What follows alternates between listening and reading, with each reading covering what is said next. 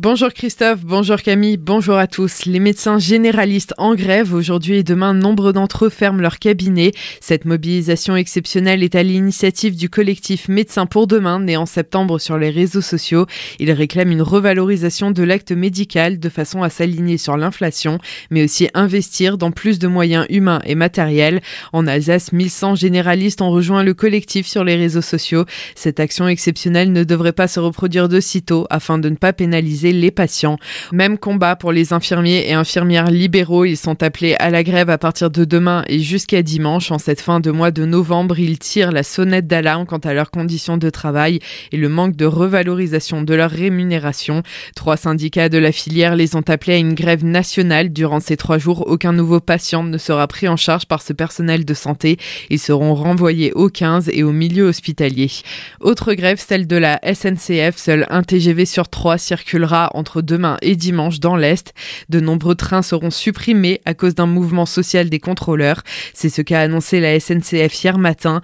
Les voyageurs concernés devraient être prévenus par email ou SMS et des propositions de report de trajet ou de remboursement doivent leur être proposées. Comme d'habitude, les informations sur les trains en circulation sont disponibles sur le site de la SNCF au plus tard la veille du voyage à 17h. De nouveau, dans un registre médical, la préfecture du Bas-Rhin appelle à la vigilance et au maintien des gestes barrières. Dans le Bas-Rhin, le nombre de cas quotidiens a augmenté de plus de 35% en 7 jours, alors que les hôpitaux sont déjà fortement mobilisés face à la grippe et l'épidémie de bronchiolite. La préfecture recommande fortement le port du masque dans les transports en commun, le maintien des gestes barrières au quotidien et la co-vaccination contre la Covid-19 et la grippe pour les plus fragiles.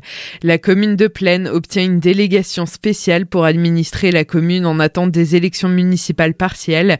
Le conseil municipal avait été dissous par décret du 10 novembre dernier. La préfète du Bas-Rhin, Josiane Chevalier, a donc mis en place une délégation spéciale. La semaine dernière, les trois membres se sont installés à la mairie avec pour seul pouvoir les actes d'administration conservatoire et urgente.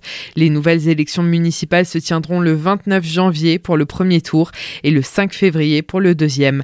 La communauté de communes de la vallée de Münster met en place le Pass Culture. Il a été proposé en conseil communautaire lundi soir d'offrir le service service Passe Culture au sein de l'espace Saint-Grégoire pour permettre aux jeunes d'accéder au spectacle vivant. Les précisions de Norbert Schickel, président de la communauté de communes de la vallée de Münster. Nous souhaitions élargir l'accès à la culture, notamment au niveau de l'espace culturel Saint-Grégoire, où on a des spectacles vivants tout au long de l'année, très très richement programmés.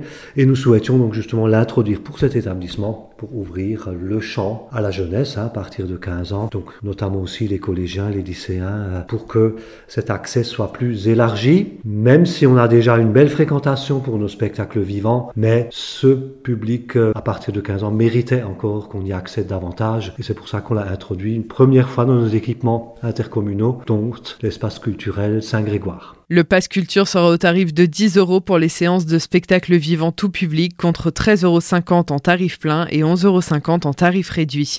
À Colmar, la vidéosurveillance a refait ses preuves. Hier, aux environs de 11h30, le centre de supervision a repéré deux femmes tentant des actes de pickpocket auprès des touristes du marché de Noël. Les patrouilles de la police nationale se sont mises en alerte pour les prendre en flagrant délit. Une heure plus tard, elles ont été filmées en train de voler des articles dans deux magasins du centre-ville. La police les a interpellées et placées en garde à vue. Les commerçants ont déposé plainte contre elles et le maire de Colmar, Eric Stroman, a tenu à souligner la bonne réactivité des services de police sur ses réseaux sociaux. À Strasbourg, plusieurs cas de méningite ont été signalés chez des jeunes adultes depuis le début du mois de novembre. Les quatre cas ont fréquenté des lieux nocturnes festifs, indique l'agence régionale de santé dans un communiqué, notamment l'établissement Le Life Club. L'ARS invite les personnes fréquentant régulièrement les lieux festifs de ce quartier à surveiller les symptômes évocateurs de la maladie et d'appeler le 15 en cas de doute. Et enfin, on termine ce journal sur une note positive. La ville de Célestat offre son traditionnel sapin de Noël à Europa Park, symbole de l'amitié franco-allemande. Les visiteurs pourront admirer ce sapin haut de 13 mètres dans l'allée allemande du parc d'attractions.